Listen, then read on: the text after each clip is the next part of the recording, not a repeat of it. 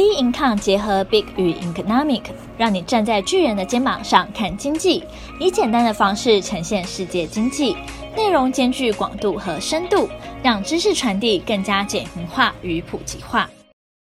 各位听众好，欢迎收听本周全球经济笔记。叶伦·鲍尔对通膨看法：脱碳造成亚币贬值，土耳其降息。最新的研究显示，投资人呢目前最关注的议题是通膨、能源，而中国恒大事件和 COVID-19 已经消失在关注名单中。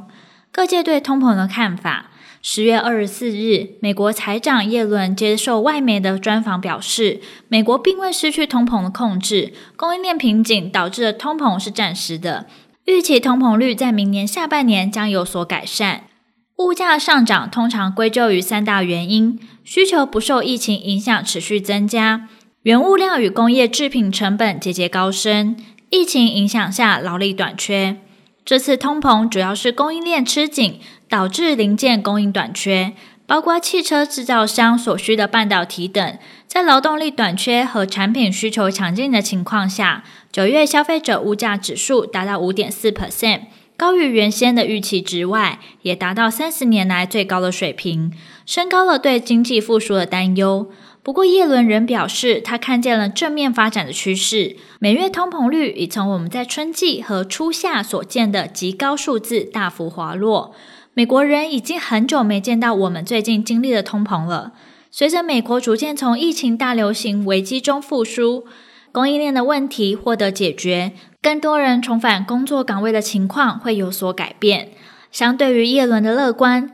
，Fed 主席鲍尔对通膨居高不下的情形感到忧心。鲍尔在南非央行主办的线上会议说：“如今的风险显然是供应链的瓶颈持续更长且更久，从而导致通膨升温。”对费德而言，最重要的是能在未来几个月都保持政策的灵活度，必须确保费德的政策能够因应一系列可能发生的情况。费德将在不久之后开始缩减购债规模，但要对劳动市场的复原保持耐心，所以还不是升息的时候。鲍尔和他的同事先前强烈暗示，Fed 将在十一月二号到三号会议正式宣布，逐步缩减当前每月一千两百亿美元的购债规模，而外界预期可能会是每月减少一百五十亿美元的规模，明年六月前结束这次的购债计划。通膨压力连亿万富翁都有感。今年美国富比士杂志的奢侈生活价格指数上扬了十点一 percent，创二零零八年以来新高。与美国 CPI 增幅五点三 percent 相比，奢侈生活价格指数的升幅几乎是 CPI 的两倍。富比士自一九八二年起关注富豪生活成本，追踪一篮子富豪才消费得起的超级奢侈品，包括饲养纯种小马、量身打造定制鞋、聘请物业管理人。编纂成奢侈生活价格指数。从今年度的数据细项来看，富豪食衣住行娱乐各方面开销都被迫提高，住家花费增加七 percent，饮食支出增加两 percent，教育、法律咨询等各式服务增加了五 percent，时尚消费增加八 percent，娱乐花费增加一 percent，旅行开支增加一 percent。不过，对富比士富豪榜上的四百位亿万富翁，虽然生活的成本增加，但他们平均财产净值今年增加三十九 percent，增幅是 CPI 的三倍，没什么好担心的。脱碳造成亚币贬值。十月二十三号，全球最大石油出口沙乌地阿拉伯王储沙尔曼王亲。在沙乌地绿色倡议高峰会上提出减碳新承诺，誓言要在二零六零年达成净零排放的目标，因应气候变迁的危机。目前，该国计划每年将减少逾两亿七千八百万吨的碳排放，比先前设定的一点三亿吨增加一倍多。过去，沙尔曼亲王推出经济多元化发展计划，并不如预期。导致沙国经济目前依然高度依赖石油收入，也导致该国在减碳行动上大幅落后他国，而引发国际间的批评声浪。十月二十号，资诚联合会计师事务所发布近零排放经济指数报告。新冠疫情让全球碳排放量暂时降低，但全球脱碳率必须提升五倍，才能符合巴黎协定的减碳目标。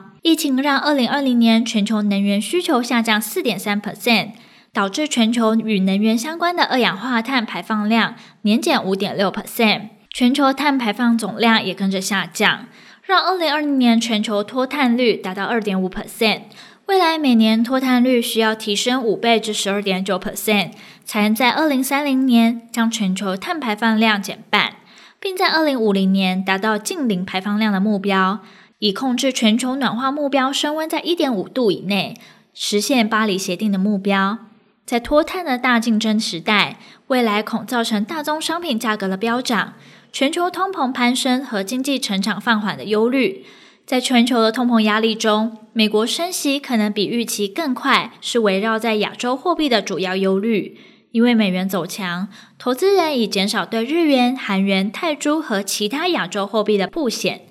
亚洲货币的贬值压力在能源进口国更为明显，像韩国的韩元今年来总共下跌八 percent，目前已跌至一年来最低价位。反观俄罗斯为燃料进出口国，在现在能源供应紧缩期间成为赢家，卢布对美元汇率升值约三 percent。土耳其降息，十月二十三号，土耳其总统厄多安下令驱逐美国在内的十国大使。加上土耳其出乎预料的大幅降息，使里拉对美元创下历史新低。随着国际油价大幅上涨，长期依赖能源进口的土耳其通膨率逼近二十 percent。为抑制通膨，土耳其九月二十三日突袭式的降息四码，政策利率降至十八 percent。十月二十一日突然宣布降息八码，一口气将政策利率调降八码到十六 percent。企业界骂翻，直言土耳其的通膨已经到了令人精疲力竭的地步，甚至厄多安的总统打算在二零二二年底前将政策利率降至十二 percent。土耳其里拉创下历史新低的另外一个原因，外汇收入来源的旅游旺季已经结束，而后续的市场走势仍需持续关注将公布的重要数据。本周重要经济数据公布时程将公布在我们 Being Kind 官方网站上。本周全球经济笔记，我们下周见。